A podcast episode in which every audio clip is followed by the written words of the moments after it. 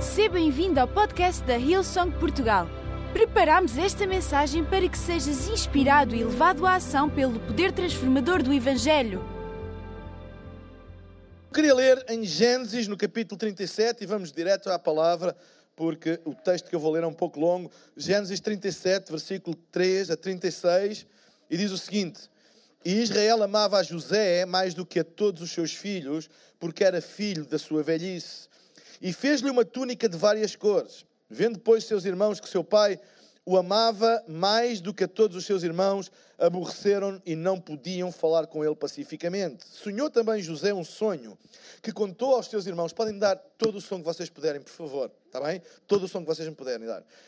E disse-lhes: Ouvi, peço-vos este sonho que tenho sonhado. Eis que estávamos atando molhos no meio do campo e eis que o meu molho se levantava e também ficava em pé. E eis que os vossos molhos o rodeavam e se inclinavam ao meu molho. Então lhe disseram seus irmãos: Tu, pois, deverás reinar sobre nós? Tu deveras terás domínio sobre nós? Por isso, tanto mais o aborreciam, porque seus sonhos, por, por causa dos seus sonhos e das suas palavras. E sonhou ainda outro sonho e o contou aos seus irmãos e disse: Eis que ainda sonhei um sonho, e eis que o sol e a lua e onze estrelas se inclinavam a mim. E contando-o ao seu pai e a seus irmãos, respondeu o seu pai e disse-lhe: Que sonho é este que sonhaste? Porventura iremos eu e a tua mãe e os teus irmãos inclinar-nos perante ti em terra? Seus irmãos, pois, o invejavam, seu pai, porém, guardava este negócio no seu coração. E os seus irmãos foram apacentar o rebanho do seu pai junto a Siquém. Disse, pois, Israel a José: Não apacentam os teus irmãos junto a Siquém? Vem e enviar-te-ei a eles. E ele lhe disse: Eis-me aqui. E ele lhe disse: Ora, vai e vê como estão os teus irmãos e como está o rebanho e traz-me a resposta. Assim o enviou do vale de Hebron e José veio a Siquém. E achou um varão, porque ele andava errado, perdido pelo campo, e perguntou-lhe o varão, dizendo: Que procuras? E ele disse: Procuro os meus irmãos. Diz-me, pesto, onde eles estão a apacentar. E disse aquele varão: Foram-se daqui, porque ouvi-lhes dizer: Vamos a Dotã. José, pois, seguiu seus irmãos e achou-os em Dotã.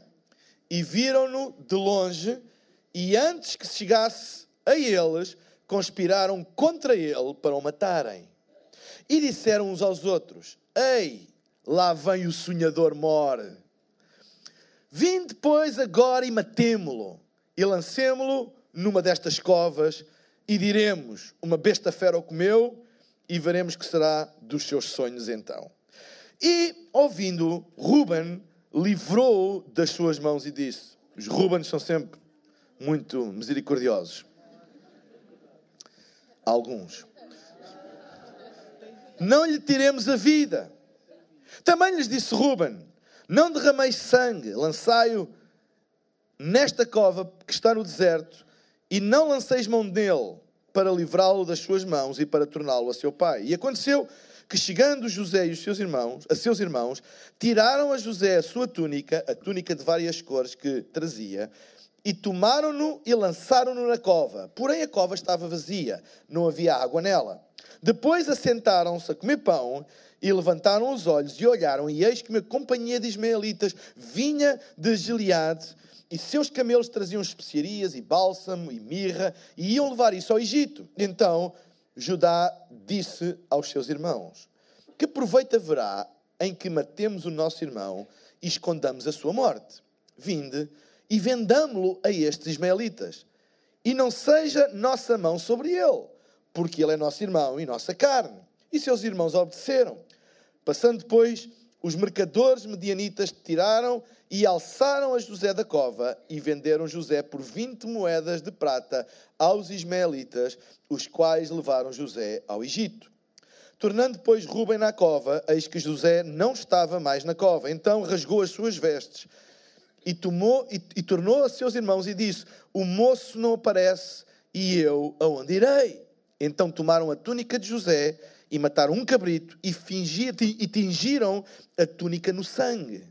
E enviaram a túnica de várias cores e fizeram-na levá-la ao seu pai e disseram: Temos achado esta túnica. Conhece agora se esta será ou não a túnica do teu filho.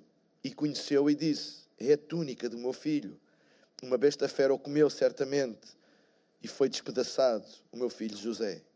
Então Jacó rasgou as suas vestes e pôs pano de saco sobre os seus lombos e lamentou o seu filho por muitos dias. E levantaram-se todos os seus filhos e todas as suas filhas para o consolarem. No entanto, ele recusou ser consolado e disse: Na verdade, com choro hei de descer ao meu filho até à sepultura. Assim o chorou seu pai. E os medianitas venderam-no, venderam José, no Egito, a Potifar, eunuco de Faraó, capitão da guarda. Até aqui a palavra de Deus. O título da minha mensagem hoje é O Construtor de Sonhos. O Construtor de Sonhos. Esta é uma história bem forte do Velho Testamento. História de José, que até já deu origem a muitos filmes.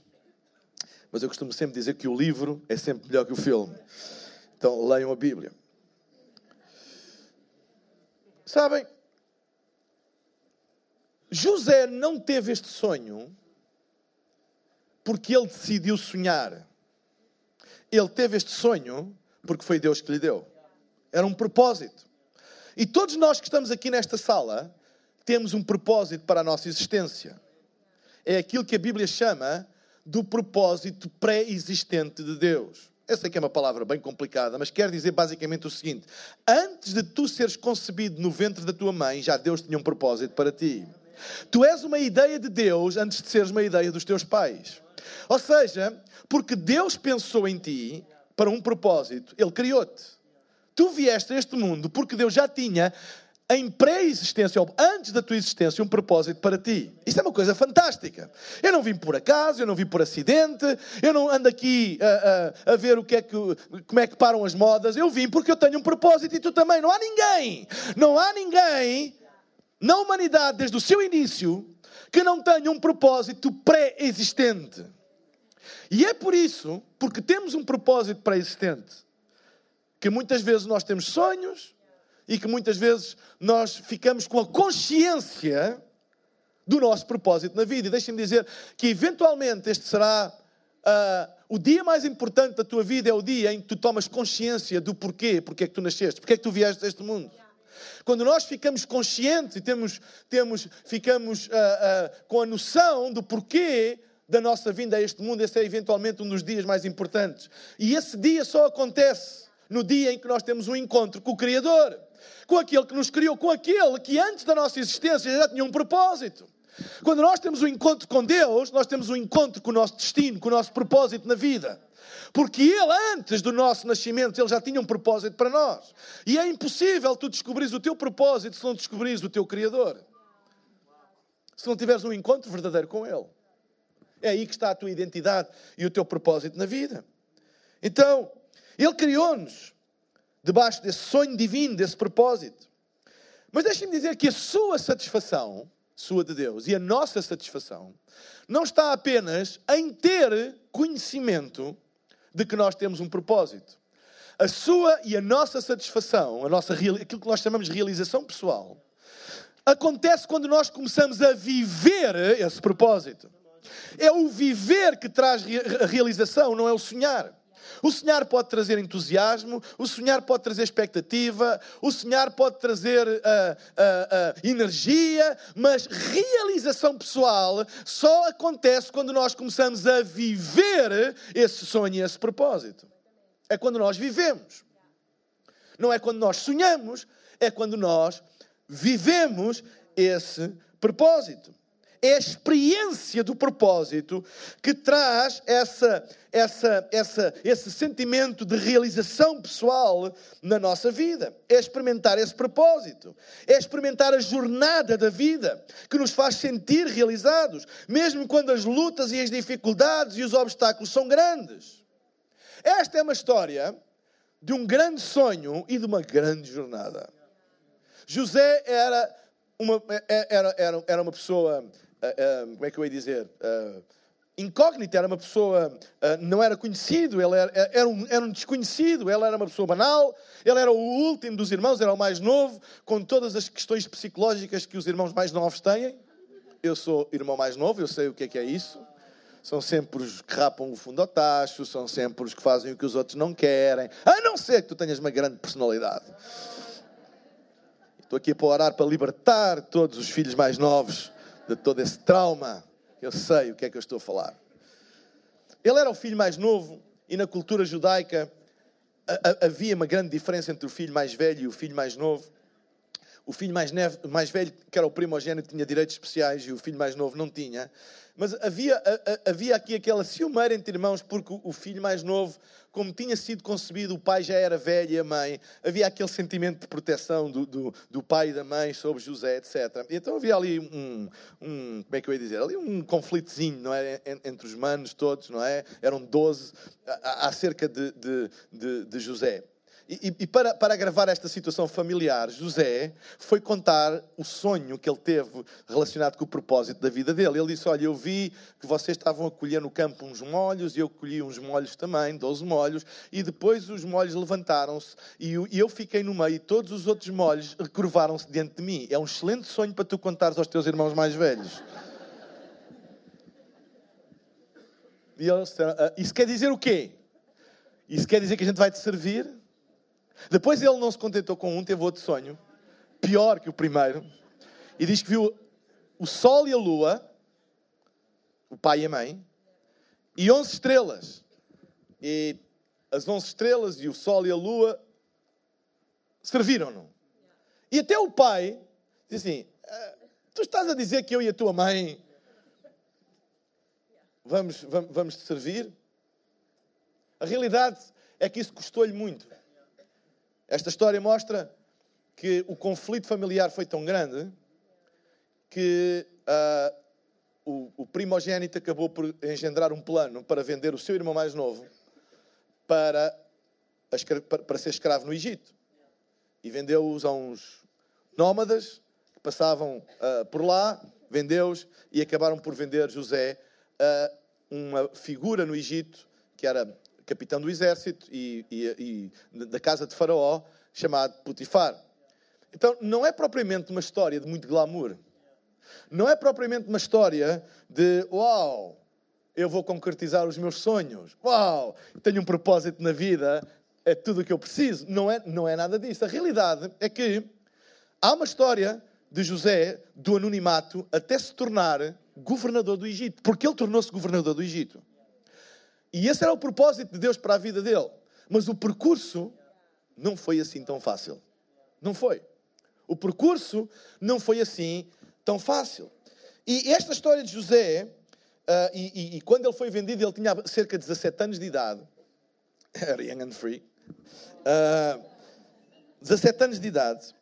E entre os 17 anos de idade e o ele se tornar governador do Egito, passaram três estágios da vida dele. Podemos dividir em três estágios. O primeiro estágio, que vai dos 17 anos aos 30 anos, estamos a falar de 13 anos. E é aquilo que eu vou falar hoje, que foi o estágio da preparação. E a preparação foi uma recruta muito complicada.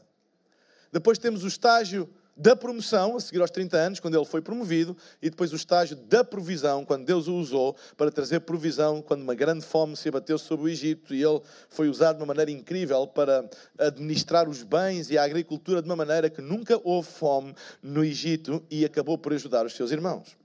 Mas a realidade é que ele teve que passar por esta época de preparação. E nesta época de preparação, que vai desde os 17 anos, ou seja, quando ele foi vendido, até ele ter a primeira oportunidade no palácio, percorreram 13 anos. Deixem-me dizer, não foram 13 meses, nem 13 dias, foram 13 anos.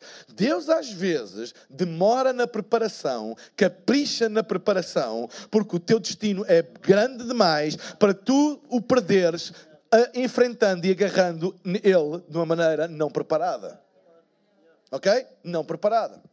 E quando nós falamos acerca de futuro e de sonhos e de propósito na vida e de expectativas, nós gostamos que tudo aconteça já. Eu sonho hoje e tenho amanhã. Eu faço uma oração a Deus hoje e amanhã tem que vir a resposta embalada e embrulhada. Nós gostamos de tudo já. Se Deus tem para mim, então Ele que me dê. Se Deus quer que eu seja governador do Egito, onde é que está o faraó? Onde é que está o palácio? Acabou num buraco. Onde é que está? Ele, ele, ele, ele, ele, teve aquele sonho fantástico de das estrelas e de curvarem-se e, da lua e do sol. Ou seja, ele, ele, viu como que um alinhamento cósmico para o favorecer, mas depois descobriu que não havia nenhum alinhamento cósmico para o favorecer. Aliás, havia uma conspiração familiar para o tramar. Às vezes pensamos porque temos um sonho, temos um propósito e porque tudo se vai alinhar, que o mundo, o universo se vai alinhar para nos ajudar. E ficamos muito admirados. Então, se Deus me deu um propósito, porque é que isto está a acontecer? Bem-vindo à preparação.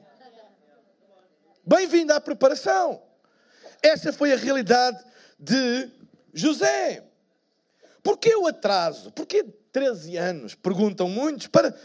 Porquê?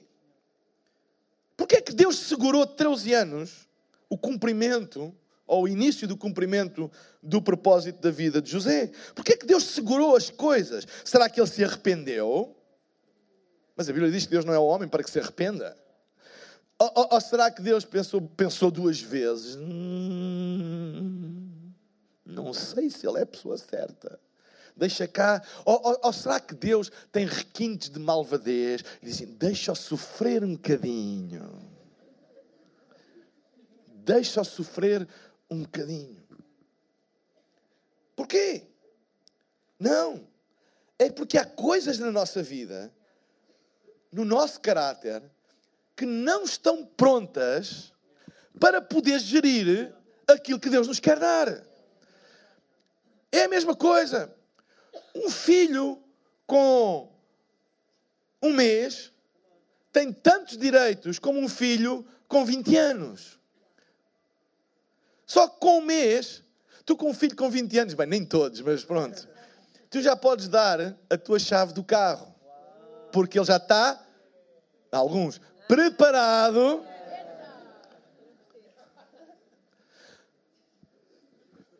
Mas em termos de direito de propriedade, é tão direito do que está preparado do que daquele que tem um mês e nem sabe o que é um carro. Experimenta dar a chave de um carro a uma criança de 12 anos, não seja uma criança, não, um jovem de 12 anos, um adolescente de 12 anos. Desculpa lá. Tens 13 já? Esse é o teu pai que é inconsciente. Teu pai é inconsciente. Eu não vou falar acerca de alguns stories que eu vi de pôr um menor a conduzir, que é ilegal, pelo menos em Portugal. Há pessoas que pensam que estão na Argentina que qualquer pessoa pode conduzir, mas isso é outra história que depois a gente fala. Mas sabe uma coisa? É uma irresponsabilidade porque ele não está preparado. Não é uma questão de direito, não é uma questão de acreditar, é uma questão de tempo. Todas as coisas têm o seu tempo, que as pessoas têm que se preparar. Não há arrependimento nenhum. Ai, com um mês, será que é meu filho? Será que não é meu filho? Bem, tem que testar para ver. Não, é, é vida, é normal. E sabem, é preciso testar para poder estar preparado. Tem que estar preparado. Mas levanta-se outra pergunta. Se eu não estou preparado para viver e possuir aquilo que Deus tem para mim, porque é que Deus me diz? Então mais vale me deixar estar na ignorância e prepara-me. Senão eu fico naquela e, e, e, será que vou ter um carro? E, e depois nada acontece. Porquê é que Deus me diz? Uma razão muito simples. Uma razão muito simples. Disciplina sem uma visão é legalismo. A questão é: quando nós temos um sonho, a disciplina e o sacrifício ganham um propósito. É que de outra maneira era quase um sadismo. Era um legalismo. Eu tenho que fazer porque eu tenho que fazer. É o problema da religião. É que religião dá regras às pessoas, mas não lhes dá propósito. E torna-se legalismo. Tens que fazer assim, tens que fazer assim. E a questão é, mas eu tenho que fazer assim assado. Porquê? O que é, qual é o propósito? Porque um atleta, quando quer ganhar uma, uma maratona, Ele sabe que tem que ter disciplina. Ele sabe que tem que treinar todos os dias. Ele sabe que não pode comer todas as coisas. Então ele tem que colocar algumas restrições, alguma disciplina na sua vida. Mas ele tem um propósito. E é esse propósito que alimenta a energia, dá energia à sua disciplina e dá propósito à sua disciplina. Se não é meramente legalismo. Então, Deus não é legalista. Deus é um Deus de propósito. Ele dá-te o propósito para que tu possas encontrar força para a disciplina. Tu possas encontrar força para colocar determinadas coisas em ordem na tua vida, determinadas regras na tua vida que te vão ajudar. Amém? Te vão ajudar. Por exemplo, se tu tens, se tu tens, um, um se tu tens um sonho de fazer uh, coisas grandes, Ele vai te dar, com esse sonho, Ele vai te dar a força para tu poderes também ser fiel nas coisas mais pequenas. Amém? Nas coisas mais pequenas. Talvez Talvez tu, tu tenhas que te levantar cedo e tenhas que ter um trabalho, não é propriamente o trabalho dos teus sonhos, mas tu sabes que precisas desse trabalho para ganhar algum dinheiro, para poderes alcançar os teus sonhos. Então, o trabalho não é o teu sonho, mas é uma disciplina para alcançares o teu, o teu, o teu propósito. É que muitas vezes nós encaramos tudo na vida sob a perspectiva do prazer imediato, do, do, do, do resultado imediato e esquecemos que a maior parte das coisas que vêm à nossa vida são treinos treinos para a coisa maior.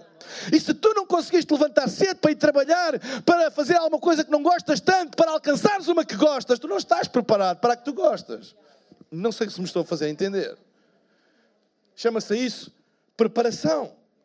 E Deus sempre nos faz passar no teste da preparação para que nós fiquemos preparados para que quando surgir a, a, grande oportunidade, o grande dia, quando surgir uma oportunidade de ir ao palácio do Faraó, eu estou preparado. Eu não vou deitar fora e desperdiçar por causa de coisas do meu caráter, por causa de falta de disciplina. Eu não vou desperdiçar. Sabem? É por isso que disciplina na vida é importante. Sabem? É importante. É importante. E, e, e por exemplo, eu tenho. Eu, eu, sabem, aprender a gerir o tempo é das coisas mais importantes se tu queres ter sucesso na vida. Deus deu tempo igual a todos. Não há gente, ah, eu tenho, tu tens mais tempo do que eu. Não, não é verdade. Tens 24 horas por dia, como eu tenho e como toda a gente tem. É a maneira como se gera o tempo é que é importante. Porque essa coisa de dizer que aquele tem mais tempo do que eu, isso não é verdade. Tem o mesmo. Gerimos é de maneiras diferentes. Ora, se nós não exercemos disciplina sobre o nosso tempo, nós não vamos estar preparados para cumprir o propósito da nossa vida. E às vezes, Deus coloca-nos no treinamento, a fazermos coisas que temos que cumprir horários e não gostamos, etc. Mas isso ajuda-nos a preparar-nos o nosso caráter e a nossa disciplina para que quando chegar aquilo que realmente é o propósito de Deus na nossa vida, nós estejamos preparados. E eu hoje queria, dentro deste período da preparação, eu queria falar de três testes que uh, vêm à nossa vida e que eu acredito que Deus os permite que eles venham à nossa vida para, e que estão aqui na história de José, para que nós possamos estar preparados para aquilo que é o nosso propósito na vida. E o primeiro teste é o teste do perdão. Como é que vocês acham que José se sentiu depois de ser vendido pelos seus irmãos aos ismaelitas e depois de ser vendido pelos ismaelitas a Potifar? Como é, como é que vocês pensam que ele se sentiu? Tipo, uau, sou mesmo muito importante. Vou dar graças a Deus pela minha família. Deus abençoa os meus irmãos. Eles são fantásticos. Acham que é assim que ele se sentiu? Como é que ele se sentiu? Abandonado, traído, uh, injustiçado. Ou seja, tudo aquilo estava dentro do seu coração e era normal estar. Normalíssimo estar. Mas antes de ser governador do Egito, Deus tinha que lhe retirar tudo isso no seu coração. Porque um dos propósitos dele ser governador do Egito era salvar a sua família. Porque quando a fome veio, foi ele que acabou por salvar a sua família. Se a falta de perdão, se o ressentimento, se a amargura tivesse dentro do seu coração, o que é que acontecia quando ele chegasse à posição que ele chegou. Ele não ia cumprir o propósito. Deixem-me dizer uma coisa: que perdão é como que viajar light. Quanto mais eu viajo, menos coisas eu levo. Porque isto não faz falta, isto não faz. Imaginem, o que é tu ires para, um, em pleno verão, para o Havaí e levar um casaco de penas? Tu não precisas de levar aquilo. Imagina o que é ires para, uh, uh, uh, sei lá, um outro destino, digam lá, para a Tailândia, não é? Para a Tailândia e levar umas botas de, de, de borracha, umas galochas. Bem, se calhar na Tailândia dava jeito. Ou seja, há coisas que a gente leva e não precisa e só nos atrapalham.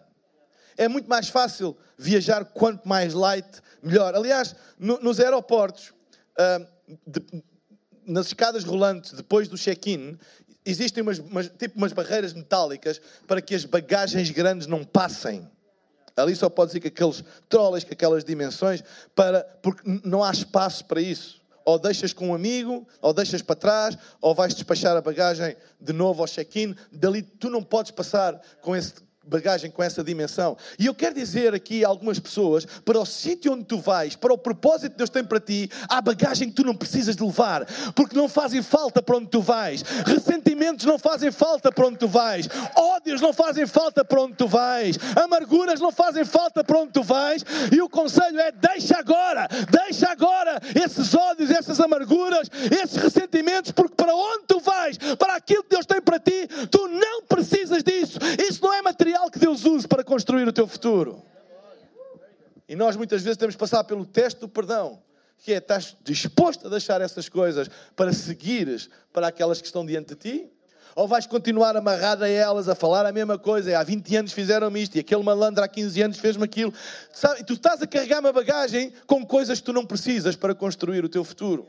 E quando tu ocupas a tua bagagem com coisas que tu não precisas para construir o teu futuro, não há espaço para aquelas que tu precisas para construir o teu futuro. Não há espaço para a fé, não há espaço para o entusiasmo, não há espaço para a visão, não há espaço para a diligência, para a disciplina. Está cheio de amargura, está cheio de ressentimento, está cheio de marcas e de mágoas. E muitas vezes Deus coloca-nos em situações para nós podermos limpar o nosso coração dessas coisas e ter pouca bagagem reduzir o drama.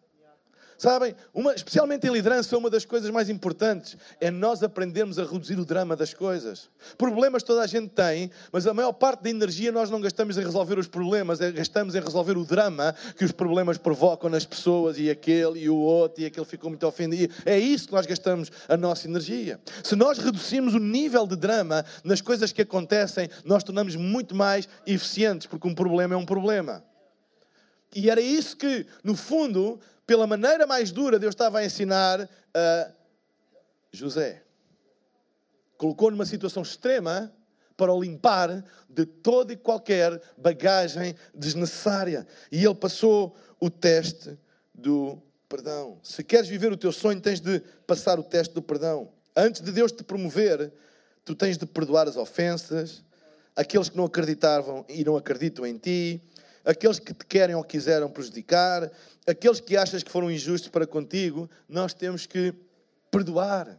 E perdoar não é um sinónimo de fraqueza ou que concordamos com eles. Não, perdoar é simplesmente deixar de carregar essas coisas. Perdão é libertador para nós. Nós deixamos de carregar essas coisas. É como dizer: Não, eu não te quero mais agarrado a mim. Eu não vou mais transportar essa memória comigo. Eu não vou mais transportar essa mágoa comigo. Essa mágoa tem-me atrasado muito porque está muito peso na minha mala. Eu vou te lançar fora. Eu vou perdoar porque eu não quero trazer mais essas coisas comigo. Eu vou perdoar. E o teste de perdão traz ligeireza à tua mala de viagem para a vida e a tua vida torna-se mais leve, mais fácil de fazer mudanças, mais fácil de passar por sítios estreitos, porque a bagagem é menor.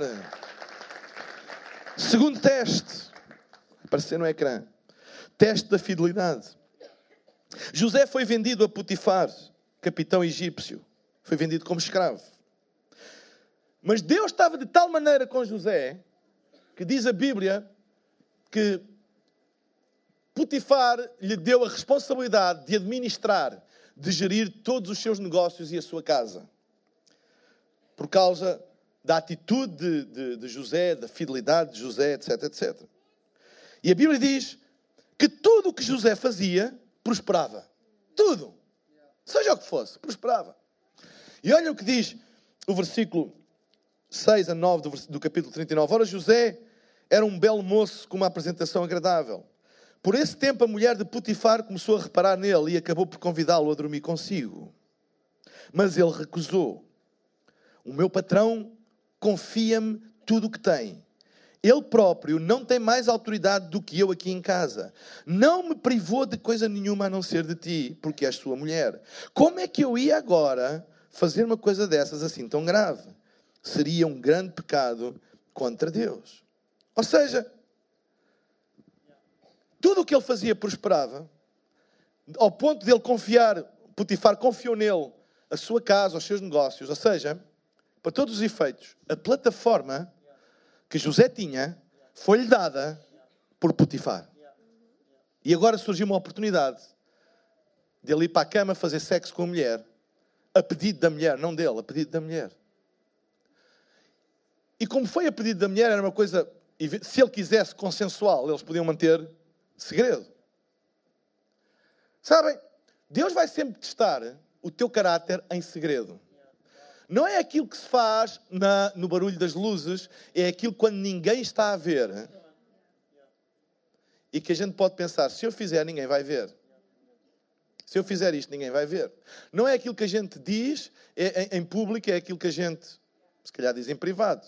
Se calhar não digo mal de ninguém em público, mas faço àquele e faço ao outro, porque ninguém vai saber. É o teste da fidelidade, é o teste de nós respeitarmos a pessoa que nos deu a oportunidade. Bem ou mal, a Bíblia não fala acerca do caráter de Potifar. Ele até podia ser um parvalhão, sem vergonha. A Bíblia não fala. Não parece que o seja, mas não há referência nenhuma ao caráter de Potifar. Mas também é irrelevante para a história. Porque não importa o caráter de quem te dá a oportunidade, porque não é o caráter do outro que vai determinar o teu caráter. Não é porque aquele é mentiroso contigo que tu podes, que isso é um sinal verde para tu seres mentiroso com ele. Não é porque ele é vigarista contigo que isso é um sinal verde para tu seres vigarista com ele. Não é porque ele diz mal de ti que isso é um sinal verde para tu dizeres mal dele. Portanto, é irrelevante o caráter de Potifar, porque o caráter de José era reto. Era reto. O caráter da mulher de Potifar não era nada reto. Porque ela acabou por acusá-lo daquilo que ela fez. Ela foi dizer ao marido que foi José que a assediou. Ou seja, a retidão de José, como que deu espaço para a malandrice da mulher de Potifar, e ele acabou por sofrer consequências por ter sido honesto, verdadeiro e fiel ao seu patrão. Não parece uma coisa muito justa, pois não? Mas essa é a realidade da vida. A realidade da vida é: se tu queres ser promovido por Deus, ser fiel a quem te deu a plataforma. Ok? Se tu tens, se tu trabalhas para um patrão, ele pode ser um mau patrão, pode ser, mas ei, não o prejudiques porque ele é mau. Não, não, não, não digas mal dele porque ele é mau. Não enganes porque ele é mau. Não ganhes dinheiro uh, injustamente só porque outros o fazem. Aprenda a guardar quando ninguém vê e quando até se calhar há razões sociais que podem amenizar a tua atitude, dizer não, mas eu não vou fazer isso porque não é certo fazer. Eu sei que toda a gente faz, eu sei que toda a gente diz, mas ele faz contra ti, ele não te ajuda ajuda. Eu sei que pode haver uma justificação para eu fazer, mas eu sei que Deus está a olhar para mim. E eu não estou aqui para agradar ao meu patrão, eu não estou aqui para agradar aos meus amigos, eu não estou aqui para agradar a ninguém, eu estou aqui para agradar a Deus. Foi Ele que me deu um propósito e é nele que eu confio. Ele sei, Ele sabe que isto é o que é justo fazer e é o que eu vou fazer. E eu posso parecer um totó aos olhos dos outros, mas eu vou fazer de acordo com Deus e deixa o tempo passar e depois vamos ver quem é que vai vai crescer e quem é que vai ser promovido? O teste da fidelidade. Quantas vezes nós usamos a plataforma que outros nos dão apenas para pisar e não honramos. Eu não sei qual era o caráter de Potifar, mas a realidade é que Potifar deu oportunidades a José. E ele fixou-se nisso. Eu não quer saber, eu não quero saber da oportunidade, eu não quero saber. Eu, eu, ele deu-me esta oportunidade, eu vou honrar isso até ao fim. Eu vou honrar isso até ao fim. O teste da fidelidade. Ser excelente naquilo que vem à tua vida e Deus vai te ajudar. Ser fiel aos princípios, àquilo que é certo, àquilo que é justo. Ser fiel, mesmo que ninguém saiba. Mesmo que tenhas a oportunidade de fazer uma coisa que ninguém vai ver, que ninguém vai saber, mas se tu sabes que não é correta, mantém a tua integridade, porque Deus vê todas as coisas. Porque, em última análise, quem promove é Deus. Amém? O teste da fidelidade. Nós vivemos numa sociedade que cheia de esquemas. Toda a gente tem coisa, e como é que faz, e que, assim, não é? E, e, e, parece, e parece que tudo se torna aceitável.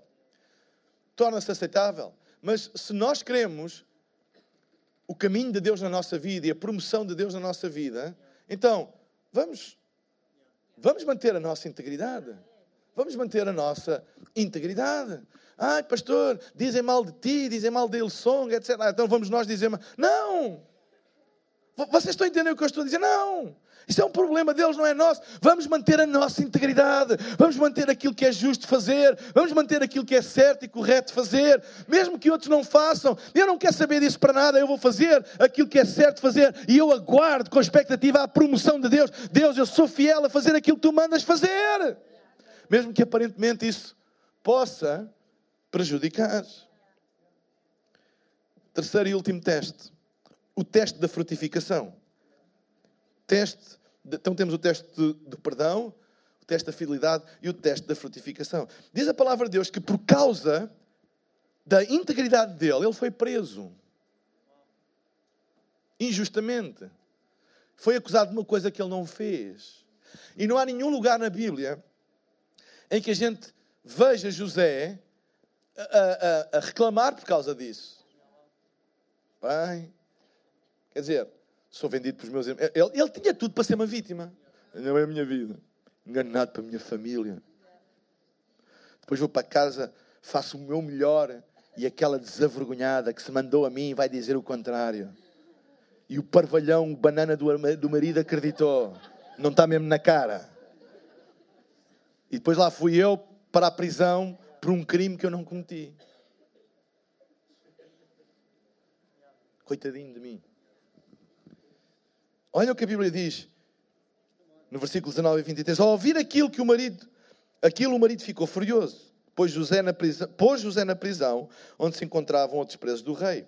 Mas também ali, eu gosto desta expressão, mas também ali, hum, aquilo que nos rodeia não muda aquilo que nós somos. Eu fui fiel na casa de Potifar, mas também ali. O Senhor continuava ao lado de José. Amém? Não importa onde tu estás, importa com quem tu estás. Deus estava com ele na casa de Potifar, mas o mesmo Deus estava com ele na prisão, também ali. Deus estava com José. Beneficiando com a sua bondade. É possível, sabem, é possível Deus beneficiarmos com a sua bondade, mesmo nos locais mais complicados da vida. E fez com que caísse nas simpatias do chefe carcereiro. Dessa forma, este último depressa lhe confiou toda a responsabilidade da administração da prisão. E até todos os outros prisioneiros estavam a seu cuidado. O carcereiro não se ocupava de mais nada, porque José tomava conta de tudo. E como o Senhor estava com ele, tudo corria perfeitamente. Uau! Este é o teste da frutificação. Porque José não frutificava por causa do lugar onde estava. José frutificava por causa de quem ele era. Por causa de Deus estar com ele. Deus estava a trabalhar nele de uma maneira que não importava onde é que ele fosse plantado, aquilo ia dar fruto. Não importava se ele fosse plantado na casa de Putifar. Não, implantado, não importava se ele fosse plantado num poço sem água. Não importava se ele fosse plantado numa prisão. Ele ia dar fruto porque o fruto não dependia do lugar onde estava, o fruto dependia de quem ele estava, com quem ele estava. E Deus era com ele, e como Deus era com ele, em qualquer lugar, em qualquer terreno, em qualquer situação, ele dava fruto. É bom passar pelo teste de frutificação. Ou tu só dás fruto quando estás no lugar onde tu queres. E quando estás no lugar onde tu não queres, será que dás fruto? Será que és capaz de frutificar quando te colocam numa posição que não é aquela que tu sonhavas. O sonho de José não é, ah, o meu sonho é ir para a prisão e ser o chefe da prisão. O prisioneiro mais frutífero. Não era. Mas isso não estava nas mãos dele, ele foi para lá, injustamente. Mas nas mãos dele estava, onde eu estiver, eu vou dar fruto. Amém? Onde eu estiver, eu vou dar fruto seja qual for a posição que eu tiver, eu vou dar fruto. Onde eu colocar as minhas mãos, isto vai ter que prosperar. E não importa qual é a tarefa que me dão, não importa qual é a tarefa que o patrão me dá, não importa qual é a tarefa que na igreja me dão, não importa qual é a situação que eu estou a viver agora, não importa onde, mas onde eu estiver, onde eu colocar as minhas mãos, eu vou prosperar. Eu até posso estar desempregado, mas eu vou fazer alguma coisa voluntária e aquilo que eu fizer vai prosperar, porque frutificar está dentro de mim. Deus está comigo e se Deus está comigo, não importa se eu tenho emprego ou não tenho, se eu tenho família ou não tenho, se Deus está comigo, não importa se eu sou vítima de injustiça ou não, se Deus está comigo, aonde eu estiver e onde eu colocar as minhas mãos, aquilo vai ter que prosperar, vai ter que prosperar. Uau, que qualidade de pessoas é essa? Onde é que nós temos os Josés aqui nesta manhã? Não importa onde, não importa. Vida, podes dar as voltas que tu quiseres. Vida, podes me colocar em terreno que tu quiseres. Eu vou sempre prosperar, porque Deus está comigo. É por isso que a Bíblia diz: aqueles que estão plantados na casa do Senhor florescerão. Se o teu coração está na casa de Deus, agarrado a Deus, não importa onde é que tu andas, não importa onde é que tu trabalhas, não importa com quem é que tu estás rodeado, não importa, tu vais prosperar e tu vais florescer. Ser cristão não é ser uma flor de estufa. Ai, nós não podemos estar em contacto com o mundo. Ai, credo, aqui, ai, que eles falam assim, ai, que eles dizem aqui, ai, que eles. Somos contaminados, como se fôssemos umas florzinhas. Alguém dá um espirro e diz: Ai, que já apanhei um demónio. Ai, que não sei o quê. Ai, que...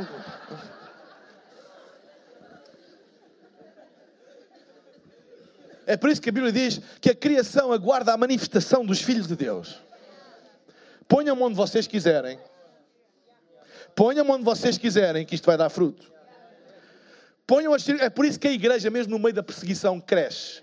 Proíbam lá de pregar o Evangelho. Fechem lá as portas ao Evangelho e vocês vão ver como vai dar fruto na mesma. Isto é uma semente terrível, porque isto, quando começa a dar fruto, dá fruto em qualquer terreno.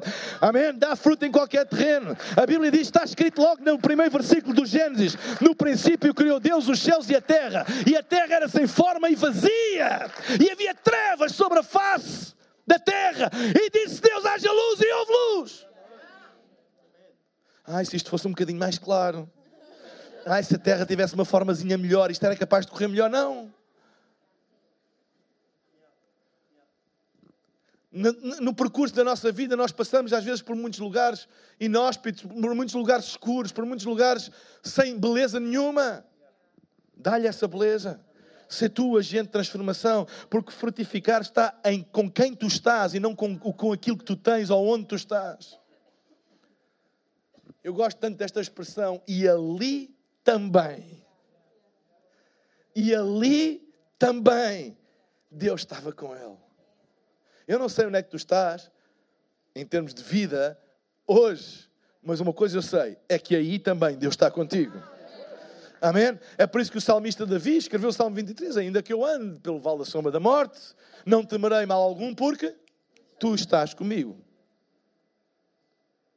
Ali também ali também. Talvez estejas a passar um momento difícil da tua vida, talvez tenhas vindo aqui com um relatório do médico nada animador, talvez tenhas vindo aqui uh, e perdeste o teu emprego, talvez tenhas vindo aqui e a tua família está destruída, talvez tenhas vindo aqui e, e, e o teu negócio faliu, eu não sei, eu, eu mas uma coisa eu sei, tu podes sair daqui, olha, essa é, realmente é a minha situação, é onde eu estou, mas eu hoje saio daqui acompanhado, eu hoje saio daqui com a certeza que Deus está comigo, e se Deus está comigo, eu posso dar fruto em qualquer situação, em qualquer terreno, em qualquer circunstância, eu não sou uma vítima, Deus está-me a guiar, eu às vezes não percebo como, mas Ele está-me a guiar. Eu sei de onde saí e sei para onde é que eu vou. Teste do perdão. Deixa coisas, há bagagem. Para onde tu vais, há coisas que tu não precisas, deixas. Simplesmente não precisas delas. O teste do perdão, o teste da fidelidade e o teste da frutificação. Eu vou pedir à banda para subir. E vou pedir para todos ficarmos de pé. Esperamos que esta mensagem tenha sido desafiante e inspiradora. Se queres saber mais sobre a Hillsong Portugal, segue-nos nas redes sociais Facebook, Instagram e Twitter ou visita o nosso site em hillsong.pt.